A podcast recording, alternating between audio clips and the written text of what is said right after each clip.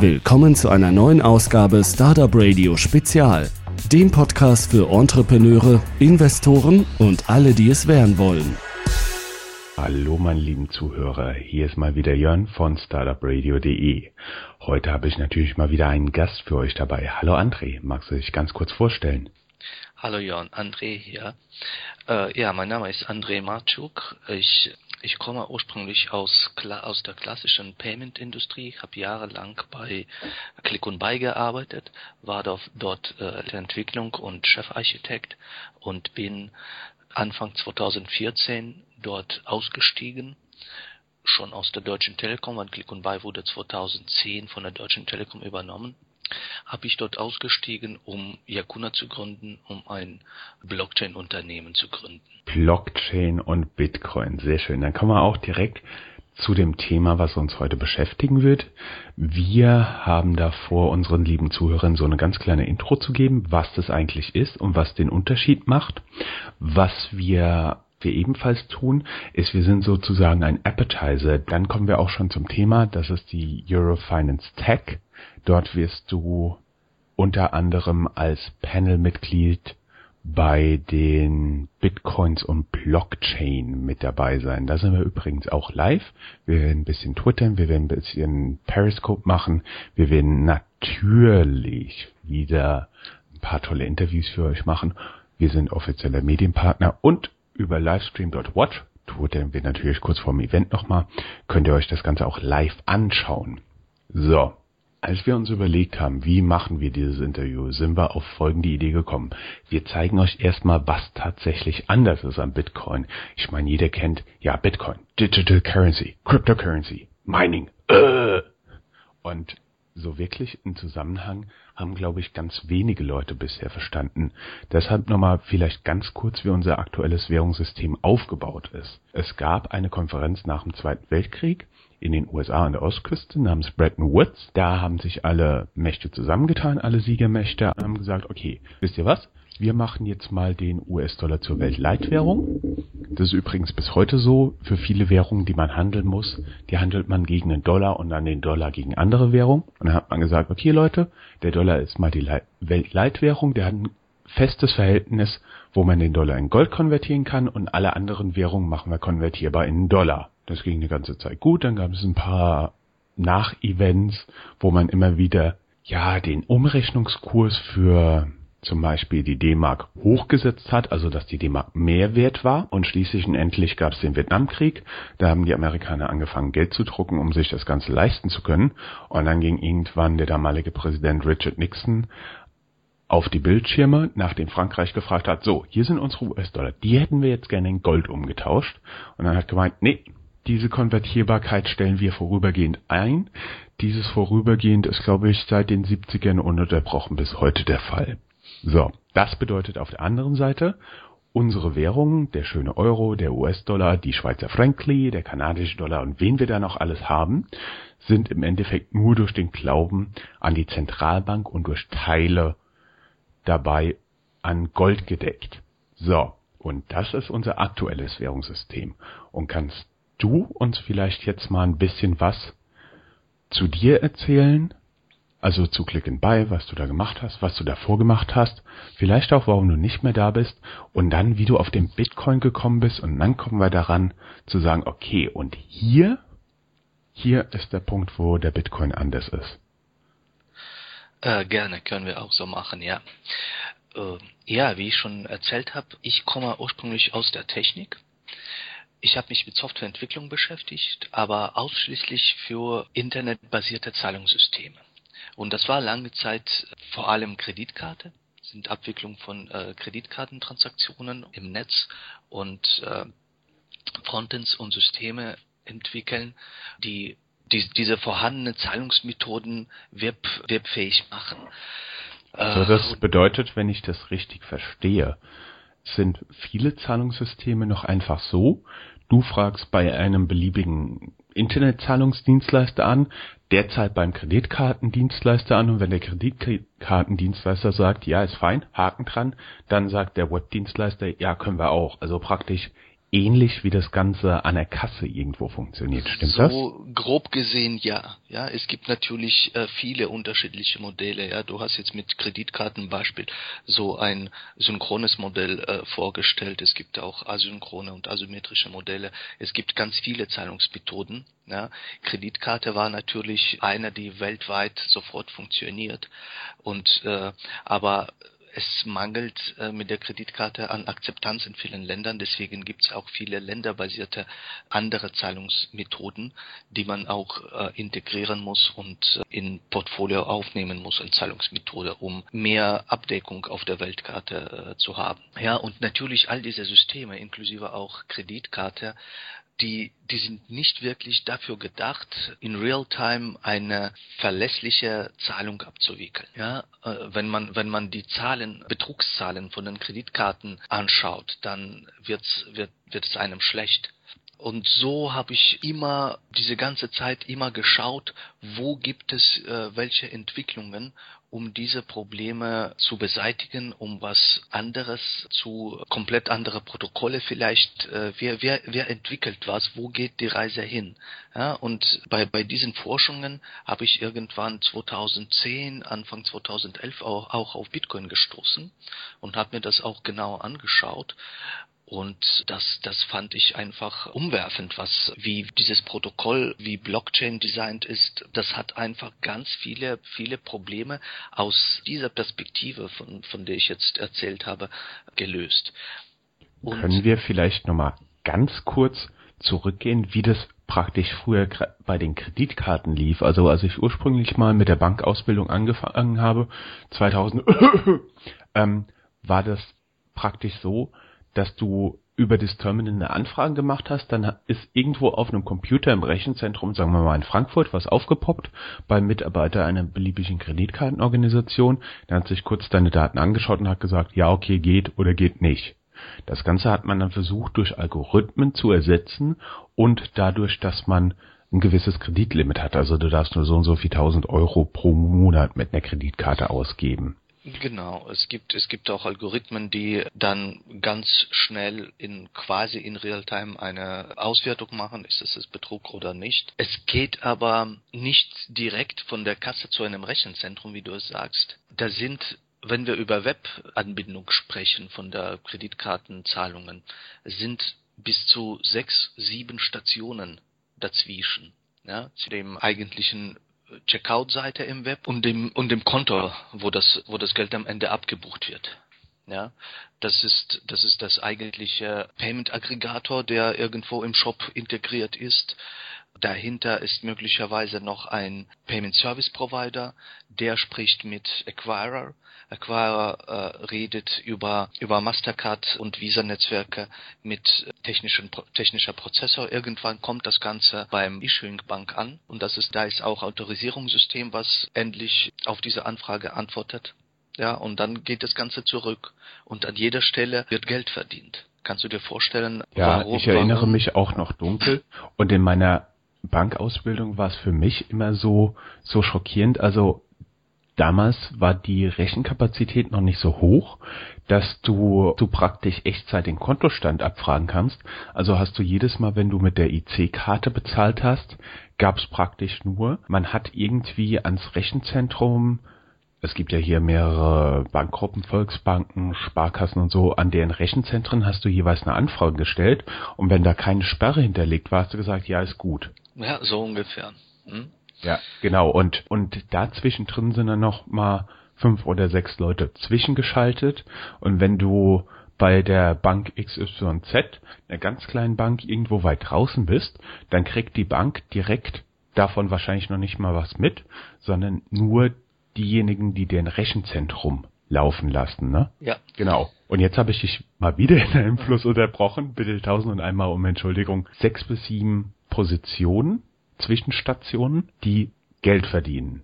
Das bedeutet, das sind zusätzliche Kosten für die Transaktion, wobei die sind nicht so hoch, also so über den dicken Daumen. Wie hoch sind denn da die Kosten? Ja gut, am Ende zahlen die, die Händler beziehungsweise die Kunden, wo die, die diese Kosten äh, versteckt im höheren, mit dem höheren Preis bezahlen, ja, um die zwei Prozent. Okay. Das ist Pi mal Daumen. Das ändert sich und hängt von den Verträgen an. Das sind, schon sehr äh, komplexe Konstrukte, äh, was mit den Kreditkarten abläuft. Ja, aber in dem einfachsten Fall ist es um um zwei Prozent, wenn wir über normale Waren reden, Standardkonstruktionen. Äh, und äh, zwei äh, Prozent ist, sage ich mal, nicht wenig. Ein anderer Aspekt ist natürlich, dass diese Protokolle, die Payment-Protokolle, die wir so versuchen äh, webfähig zu machen, die sind extrem starr. Die, mit denen kann man sehr schwierig flexible, interessante Payment-Lösungen bieten. Als Entwickler ist man an diese Protokolle gebunden. Wir haben zum Beispiel jetzt bei, bei der Kreditkarte einen Prozess als, als Beispielprozess durchgegangen und eigentlich, es gibt nicht viele andere Prozesse bei der Kreditkarte. Ja, das ist so Standardfall, Abbuchung. Es gibt dann noch äh, Refund und Cancellation und äh, Authorization. Und da sind diese, diese paar Use Cases, die seit 40, 50 Jahren vielleicht schon existieren und sich gar nicht ändern. Aber die Welt hat sich weiterentwickelt. Und wie gesagt, deswegen war ich die ganze Zeit, letzte 15 Jahre auf, auf der Suche und, und habe mir alles, ja, was ich gesehen, was ich gehört habe, angeschaut und und versucht habe zu verstehen. Und irgendwann habe ich Bitcoin gesehen und ich habe mir das genau angeschaut und das war das war natürlich so ein Wow-Erlebnis für mich.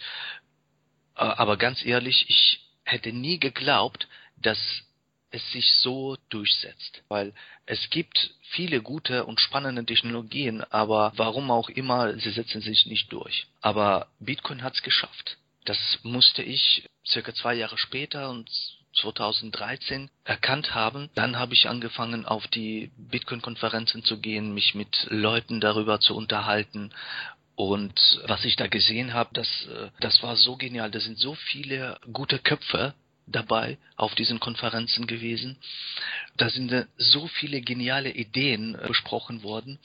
Und was mich dabei aber gestört hat, diese Leute, die Bitcoin machen, die über Bitcoin reden, die distanzieren sich massiv und extrem von den klassischen Geldsystemen, Zahlungssystemen, von der, von der Regulierung vor allem. Die verteufeln das sogenannte Fiat-Geld, zu Recht muss ich sagen, ja, aber wir leben halt noch in dieser Welt und man muss einen Weg finden, wenn, wenn wir was Besseres in Sicht haben, man muss einfach einen Weg finden, dahin zu gehen und einfach nicht zu ignorieren. Ja? Also und dieses Fiat-Geld referenziert auf das, was ich vorher einleitend gesagt habe, sprich, dass das Geld zu teilen durch Gold und zu teilen durch Glauben an die Zentralbank abgedeckt ist. Ne? Ja, das, genau. Das, das Ulkige ist, ich habe da, ich habe da auch mal Leute kennengelernt, die legen sich dann irgendwo Goldbarren hin und denken, dass das Weltfinanzsystem so wahrscheinlich morgen, spätestens übermorgen zusammenbricht. Und dann habe ich die Leute einfach mal gefragt, so, und jetzt mal ganz ehrlich, wenn ihr diesen Goldbarren habt, überall bricht die Welt zusammen, Weltfinanzsystem ist durch und okay, und wie kriegt ihr jetzt diesen Goldbarren zum Eimer voll Äpfel? Ja, ein, eins, verstehst, eins zu eins umgetauscht, ja. Baren, Baren Gold gegen Baren Brot, ja. ja, genau. Genau, entschuldige bitte. Die Bitcoin-Leute, kannst du vielleicht noch mal kurz, um eine Schleife zu drehen auf das, was du gesagt hast, kannst du vielleicht noch mal kurz so ein bisschen deine Meinung, warum sich Bitcoin durchgesetzt hat, bevor wir da wieder anfangen? Äh, ja, also ich habe mir natürlich auch extrem viele Gedanken gemacht, warum hat es sich so durchgesetzt, ja? Und äh, ich glaube, der zentrale Punkt, warum sich diese Technologie durchgesetzt hat, ist die Dezentralität und äh, P2P-Natur ja, dieser Technologie.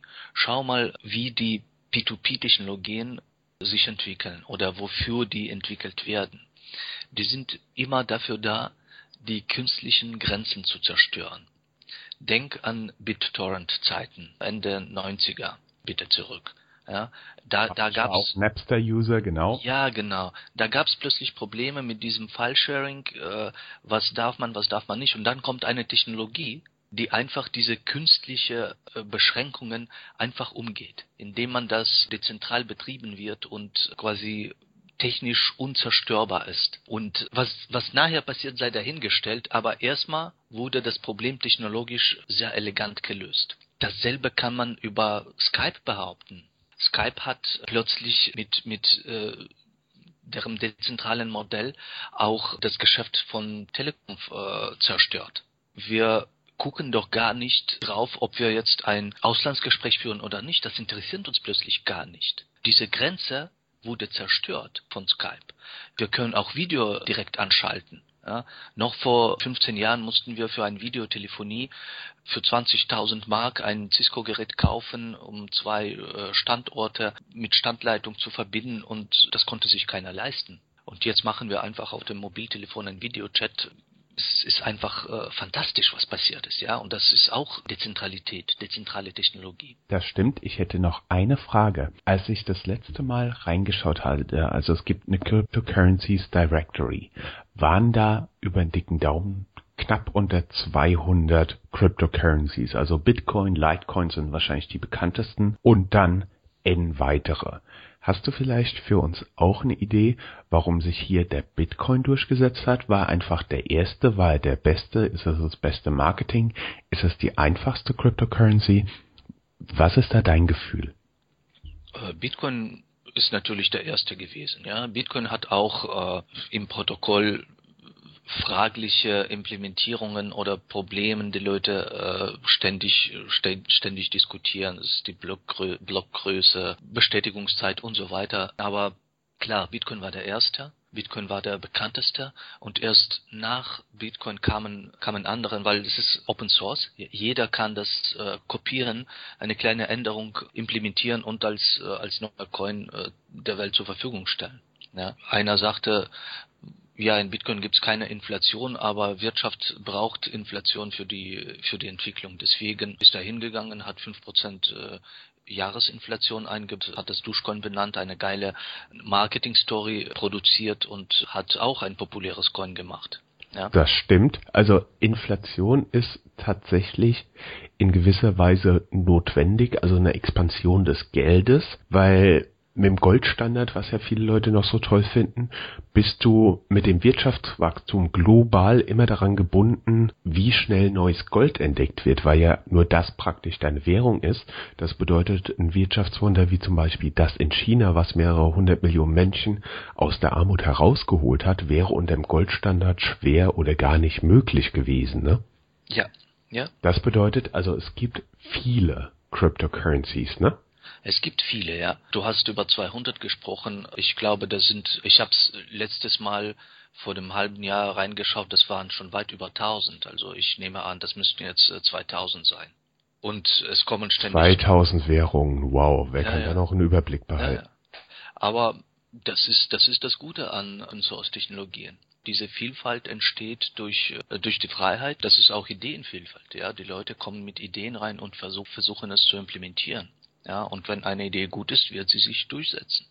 Das bedeutet, wenn ich das jetzt zusammenfasse, ist praktisch Bitcoin ist so der, der allererste, der tatsächlich funktioniert hat an Cryptocurrencies und diese 2000 Cryptocurrencies sind, ich sag mal jetzt böse Variationen des Bitcoins, weil die bestimmte Dinge, bestimmte Schwächen ausmerzen, bestimmte Features oder Bugs, wie auch immer du es möchtest, wie zum Beispiel Inflation hinzufügen. Kann man das so pauschal über einen Kamm scheren oder ist das Bild noch viel differenzierter? Das ist natürlich noch viel differenzierter, aber grundsätzlich passt. Es gibt natürlich viele, viele Coins, die alleine zum, aus Spekulationsgründen geboren wurden. Jemand erstellt ein Coin, macht ein Pre-Mining, also meint schon für sich selber am Anfang, wo die Mining einfach ist, ganz viel und erst dann gibt das Coin frei und hofft einfach, dass Coin was wert wird, äh, im Wert steigen wird und dann ist man ein reicher Mann. Ja. Solche Fälle gibt's auch, ja, und die werden ständig auch in Bitcoin Community diskutiert und nicht alles ist nur Entwicklung und, und Ideen, aber die meisten Coins sind mit sehr guten Ideen unterwegs. Ja. Okay, verstanden. Jetzt lass uns doch mal vielleicht, wir haben schon viel über Bitcoin gesprochen, so ein bisschen darüber sprechen, was daran jetzt anders ist. Also es ist eine Cryptocurrency, sprich Kryptographie spielt dabei eine große Rolle. Kannst du uns vielleicht mal so ein bisschen sagen, was das ist? Dann versuchen wir mal wirklich herauszubekommen, was die Blockchain und das Mining ist. Ich glaube, das interessiert viele Zuhörer, weil das sind so Buzzwords mit Blockchain, Bitcoin, Mining, die werden hier viele rumgeschmissen, aber so wirklich können nur wenige Leute was damit anfangen. Ja, gerne. Bitcoin basiert auf Blockchain, ja, das, das hast du schon bereits gesagt, ja. Und äh, Blockchain ist quasi die Technologie von, von, von Bitcoin, ist das Protokoll von Bitcoin. Und ich sage sogar mehr, Blockchain ist viel wichtiger als Bitcoin. Und Blockchain ist eigentliche Grundlage für Erfolg von, von Bitcoin gewesen. Und ich gehe sogar noch weiter. Ich, ich behaupte, Bitcoin ist nur ein erster Use Case oder Showcase, was man auf Blockchain implementiert hat und gezeigt hat, wie, wie ein Produkt auf Blockchain funktionieren kann. Blockchain. Dann lass uns, genau, jetzt ja. lass uns mal hingehen, was ist denn die Blockchain? Diese, diese Frage, ja, kann man mit so viele Antworten beantworten. Ich versuche erstmal über, über Beispiele oder über die Umschreibungen reinzugehen, ja. Weil, genau. Lass, ja, lass, lass uns am Ende so vielleicht bei ein, zwei oder drei oder drei bleiben, weil ich glaube, ansonsten sprengt uns das hier wirklich unseren Rahmen. Aber bitte, gerne. Ja, ja. Also der, der einfachste Weg ist, auf Original White Paper von Satoshi Nakamoto zu referenzieren. Das ist unter bitcoin.org zu finden. Ja, das da ist. Sollten wir vielleicht sagen, dass es praktisch der geistige Vater von Bitcoin, bei dem noch niemand weiß, wer tatsächlich als reale Person oder als Gruppe von realen Personen hinten dran genau, steht. Das ist, das unter ist das diesem Namen, Mysteriöse daran. Ja. Genau, unter diesem Namen wurde praktisch ein Paper veröffentlicht, das die geistige Grundlage für Bitcoin, ich nehme auch an für die Blockchain und damit alle anderen Cryptocurrencies gegeben wurde. Ja, genau. Und das steht immer noch im Netz, ja, kann jeder äh, runterladen und lesen, ja, unter der Adresse https bitcoin.org slash bitcoin.pdf. Äh, da sind wirklich nur wenige Seiten und paar Diagramme, bisschen Text, aber das ist sowas von, wenn du dieses Paper den Leuten auf den Tisch legst, um Blockchain oder Bitcoin zu erklären, ja, dann werden sie nie wieder mit dir sprechen, ja. Da muss man schon Mathematiker oder Kryptograph sein, um das auf Anhieb zu verstehen. Deswegen finde ich, das ist ein falscher Weg, Blockchain zu erzählen. Man kann später als, als mathematische Grundlage das jemand vorzulegen, äh, aber für den Anfang habe ich immer schlechte Erfahrungen damit gemacht, so Blockchain zu, zu erklären. Blockchain, es gibt so viele Kurzerklärungen auch da, dazu, ja. Zum Beispiel Worldwide Ledger, weltweiter Transaktionsbuch oder Ledger by Consensus oder Decentralized Database. Ja, Ledger sollten wir vielleicht sagen, dass es aus, aus dem buchhalterischen Englisch, das bedeutet, dahinter kann sich zum Beispiel ein Konto oder jeder, der mit Buchführung vertraut ist, ein Hauptbuch ja, genau. verstecken. Genau. Also da, da praktisch, wo die Transaktionen drinstehen. Ja. Das war früher ein wirkliches Buch, wo der Kaufmann das reingeschrieben hat, aber inzwischen ist es praktisch nur noch der Begriff, also es ist alles digital, vielleicht noch ein paar physische Rechnungen. Ja, genau. Ja, und eigentlich ist es sogar nicht Hauptbuch, sondern, sondern Nebenbuch, wo nicht nur Salden stehen, sondern jede Transaktion drin steht. Das ist das Wichtige am, am Blockchain. Dort stehen tatsächlich alle gemachten Transaktionen, von der ersten Transaktion bis zur letzten. Dort kann man alles nachvollziehen welche Coins von welchen Adressen zu welchen geflossen sind, wann welche Coins gemeint worden sind, mit genauen Zeitstempeln und diese Einträge, die im Blockchain stehen, die kann man nicht manipulieren. Protokoll ist so aufgesetzt, dass äh, mehrere Parteien diese Einträge signieren müssen. Und, und äh, das ist das ominöse Mining, also sprich diese Blockchain ist diese ganze Kette von Transaktionen, also wie du schon gesagt hast, es gibt in der Buchhaltung zwei Bücher, in der einen stehen diese Transaktionen in chronologischer Reihenfolge drin, in der anderen sind diese tatsächlichen Konten, diese sogenannten T-Konten drin, bös gesprochen. Und das beides wird bei der Blockchain zusammengemacht und praktisch über eine kryptografische Logik, also sprich über eine fälschungssichere Logik, verifiziert von Dritten. Genau, genau. Und, und diese Dritten betreiben dann, was man Mining nennt.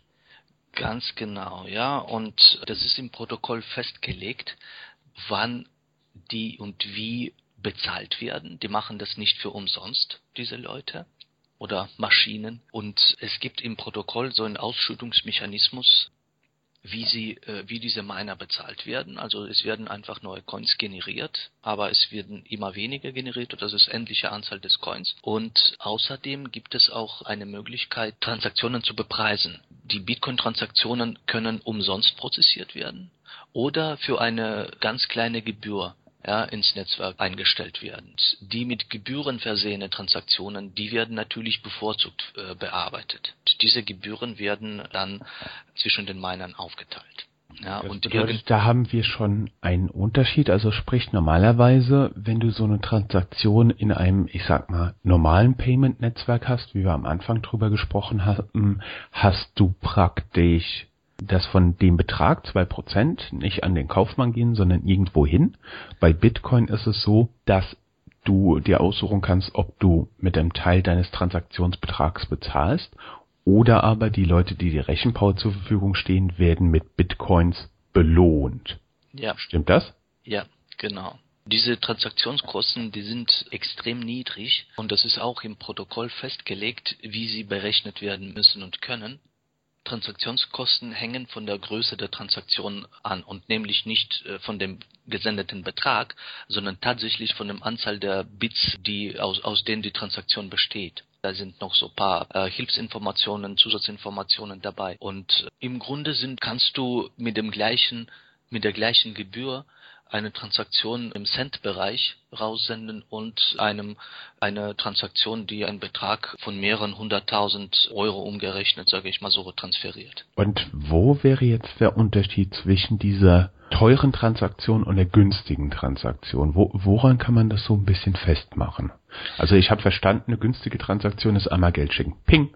Ja, was meinst du teurer und günstiger? Also du meinst die Transaktion mit mit dem äh, Trans mit der Transaktionsgebühr und ohne? Oder du meinst äh, einen großen Betrag äh, und einen äh, kleinen Betrag übers Netz schicken?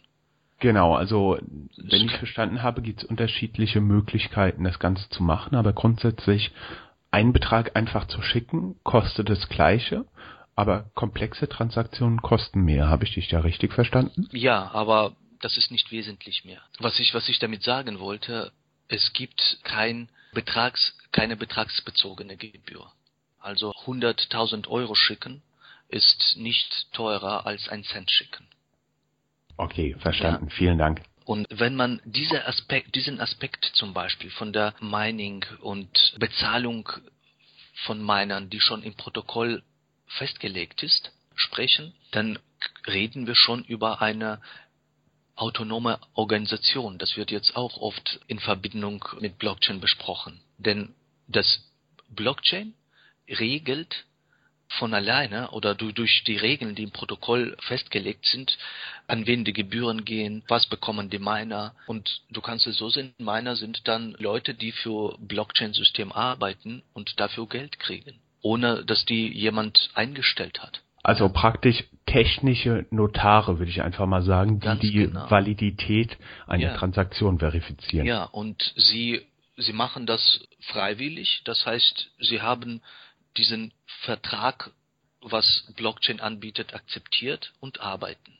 Und werden bezahlt. Und das, das ist auch alles ohne Notare, Anwälte, Verträge einfach durch die Blockchain-Regeln gegeben und auch nicht nur gegeben und vorgelegt, so, sondern auch gelebt. Die kriegen tatsächlich dieses Geld. Das System funktioniert. Und das ist ein System ohne CEO, ohne Chef, ohne HR-Abteilung, und das, das ist auch ein Aspekt von Blockchain, was momentan sehr viele hervorheben und versuchen darauf auch spannende Projekte aufzubauen. Denn auf solchem System mit ein bisschen Fantasie kann man so viele Prozesse, die wir aus unserem Leben kennen, abbilden, viel günstiger und äh, viel effizienter, viel schneller auch, als, als wir jetzt mit, mit unseren alten menschlichen Ressourcen versuchen zu implementieren. Ja, also wir haben schon Ledger gesagt, wir haben schon Ledger bei Consensus gesagt. Ja, Consensus ist halt, es müssen mehrere Miner Transaktionen unterschreiben. Es reicht nicht, dass einer unterschreibt. Ja, und das ist auch dann äh,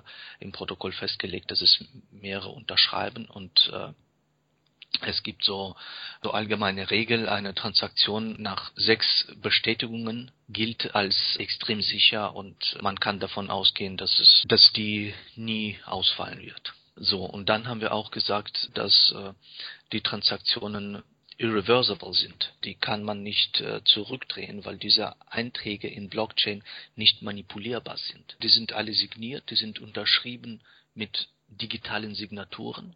Das ist auch das Spannende an, an äh, Blockchain.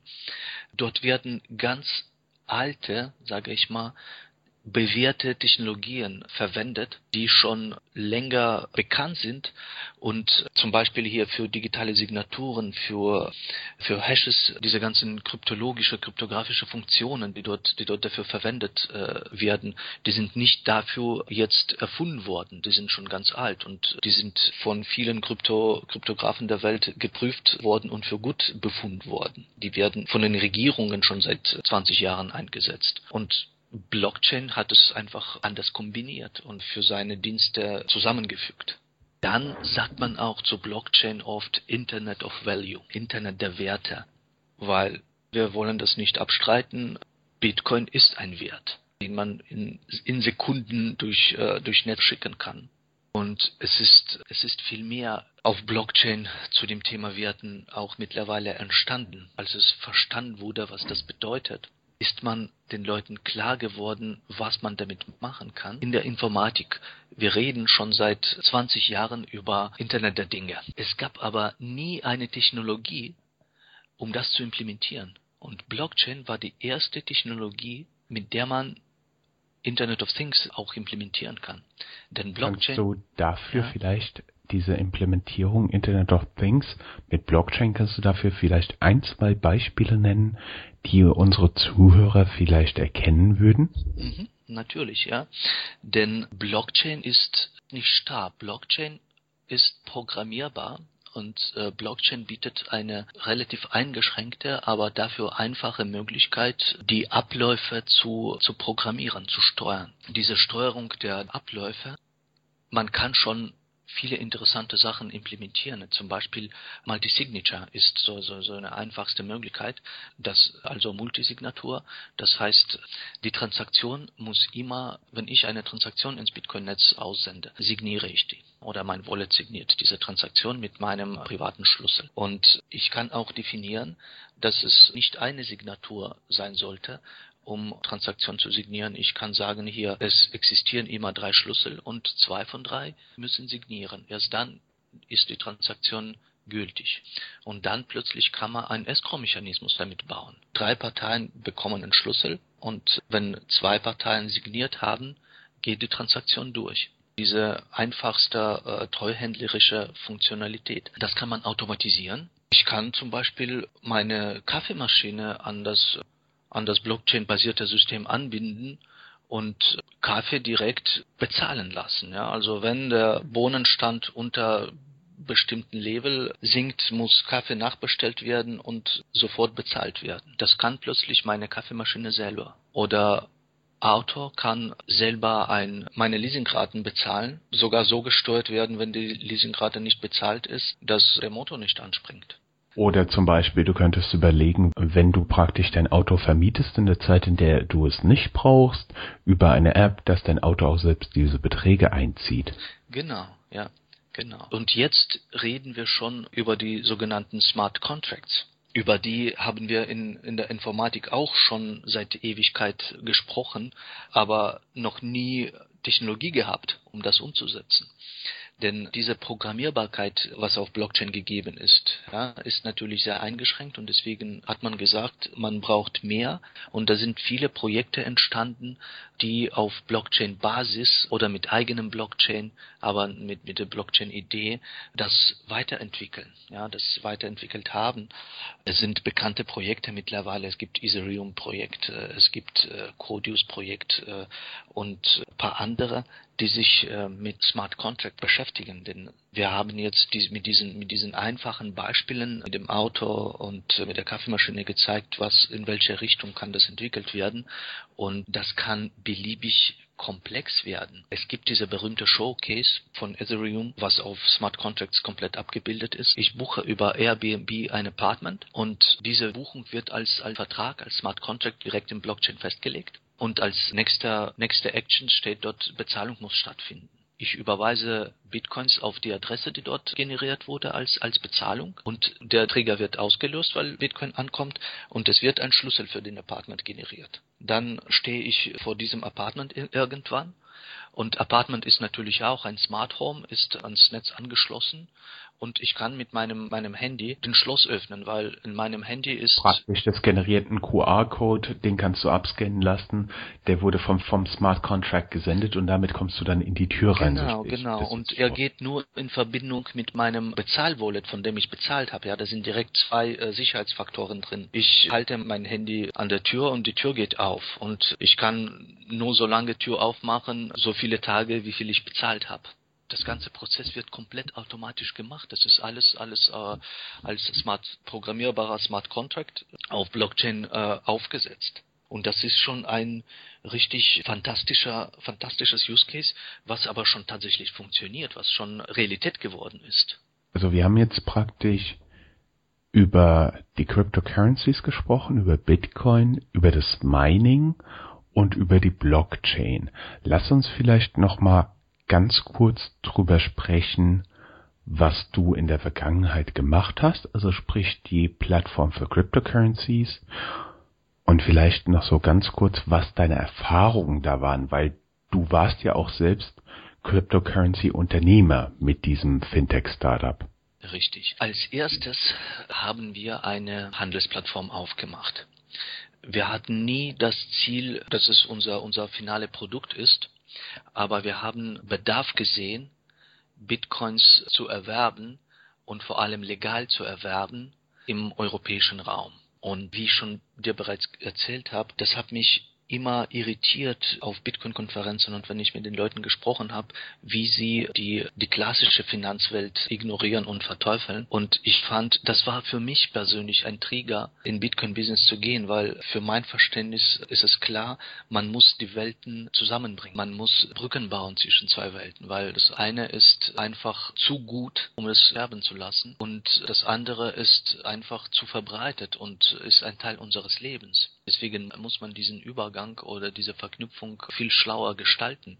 Deswegen haben wir gesagt, okay, wir, wir stellen eine Plattform, eine Tauschplattform zur Verfügung, eine Trading-Plattform zur Verfügung, wo man Bitcoin und ein paar weitere virtuelle Währungen traden kann, also erwerben und verkaufen kann. Das war für uns technisch relativ einfach möglich. Wir hatten schon ein paar Sachen, die, äh, die fertig waren. Was wir aber machen mussten, wir mussten ein eine rechtliche Grundlage, finanzrechtliche Grundlage finden und die haben wir auch relativ schnell gefunden. Wir haben auf englischer E-Money-Lizenz operiert von UK aus. Wir haben einen Partner gefunden, dessen Agent wir geworden sind und unter seiner Lizenz äh, operiert haben. Wir haben nie mit, mit der Börse Geld verdient. Das war alles gebührenfrei. Es war eher als ja, Popularisierungsmaßnahme. Das lief ungefähr ein Jahr lang Irgendwann mussten wir auch gestehen, es ist für so eine kleine Firma wie wir schon extrem aufwendig, den Dialog mit äh, Regulatoren zu führen vor allem. Es ist alles möglich und es ist äh, es funktioniert alles, aber frisst schon extrem viele Ressourcen. Deswegen haben wir auch irgendwann die Entscheidung getroffen, dieses Produkt einzustellen. Aber eure Firma oder das Gründerteam oder eines der Teams aus diesem Unternehmen gibt es weiter und wird weitermachen? Ja, das, das, das, das gibt weiter. Wir entwickeln Produkte für für andere auch. Wir beraten auch andere. Das meiste, was wir entwickeln, liegt im Bereich der klassischen Finanz- oder Payment-Industrie. Kryptoindustrie ist noch relativ klein und ist erst am Entstehen. Da gibt's auch schon was, aber im Vergleich zu den klassischen Payment ist es noch viel zu klein. Aber des, deswegen machen wir solche Geschichten wie Börse umsonst zur Verfügung zu stellen. Deswegen gehe ich gerne auf die Konferenzen und, und, erzähle über Blockchain und Bitcoin, wie das funktioniert. Alle, alle diese, diese Maßnahmen, die zählen für mich als Bitcoin-Popularisierungsmaßnahmen oder Blockchain-Popularisierungsmaßnahmen. Und darunter wird dann auch dein Auftritt bei dem Panel um Bitcoin wahrscheinlich laufen. Ich gehe mal davon aus, dass wir da auch live im Publikum sitzen werden, also insbesondere ich in Person, an der Eurofinance Tech am 19.11. Da freue ich mich ehrlich gesagt auch schon drauf. Lass uns vielleicht für unsere Zuhörer das Ganze nicht so lange machen, weil ich glaube, wir könnten noch ein, zwei Stunden über Geld, Blockchain und Bitcoin sprechen.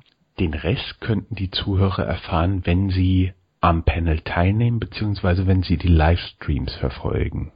Ich würde sagen, wir haben jetzt einen ziemlich großen Sprung gemacht. Wir haben für die Leute, die bisher noch nichts von Bitcoin kennen, haben wir erklärt, was ist denn das, wo unterscheidet es sich zu den bisherigen Payment-Systemen, wo unterscheidet es sich zum bisherigen Geldsystem und wir haben auch mal ganz kurz aufgezeigt, wo du selbst gearbeitet hast in diesem Bereich, wo du praktisch Unternehmer geworden bist und nach wie vor bist. Ja, so ist es. Und dann hätte ich noch eine Frage. Stell dir mal vor, du könntest CEO oder Vorstandsvorsitzender von jedem beliebigen Unternehmen auf dieser Welt sein für eine Woche. Welches Unternehmen würdest du dir aussuchen? Und vor allem finde ich jetzt auch interessant, warum würdest du dir dieses Unternehmen aussuchen? Ich sage erstmal grundsätzlich, CEO ist nicht mein Traumjob, egal in welchem Unternehmen. Ich beschäftige mich lieber mit etwas technischeren Sachen und technischeren Details. Aber ich gucke momentan sehr viel auf neue und extrem innovative Firmen. Also es geht mir auch sehr oft darum, die Welt mitzugestalten und mitzuverändern. Denn das, was, das, was jetzt auch Blockchain zeigt und uns als technologische Grundlage bietet, ist auch eine Grundlage für ganz äh, große Veränderungen. Deswegen solche Firmen wie äh, Tesla oder Apple, die genug Potenzial haben, die Welt mit zu verändern. Da, da würden meine, meine Kandidaten liegen, ohne jetzt was Konkretes zu benennen. Also ich sehe einfach bei, bei solchen großen und äh, extrem innovativen Firmen Potenzial, ganz große, zukunftsträchtige Entwicklungen anzutriegen und mitzugestalten. Sehr schön. Dann danke ich dir doch tausend und zweimal für die ganze Zeit, die du dir genommen hast. Wir wollten ursprünglich ein Teaser-Interview von etwa 20 Minuten machen. Wir sind jetzt bei reiner Aufnahmezeit, Kommunikationszeit bei etwas mehr als einer Stunde gelandet. Ja. Tausend Dank, dass du dir so viel Zeit dafür genommen ja. hast. Wir werden auf jeden Fall offen für Fragen sein. Also sprich, schickt uns Fragen post at startupradio.de, die ja an André Hub zu Bitcoin, Cryptocurrencies und so weiter. Ich denke, wenn es da genug Fragen gibt, dann machen wir gerne noch eine Follow-up-Sendung oder? Ja, kein Problem. Mache ich gerne. Sehr gerne. Tausende und einen Dank. Vielen lieben Dank dir. Jon, vielen Dank. Wir sehen uns auf der Konferenz. Aber sowas von sicher. Okay. Schönes Wochenende. Das war eine Folge Startupradio.de. Weitere Gespräche mit Gründern, Investoren und Organisatoren von Startup-Events findet ihr auf www.startupradio.de.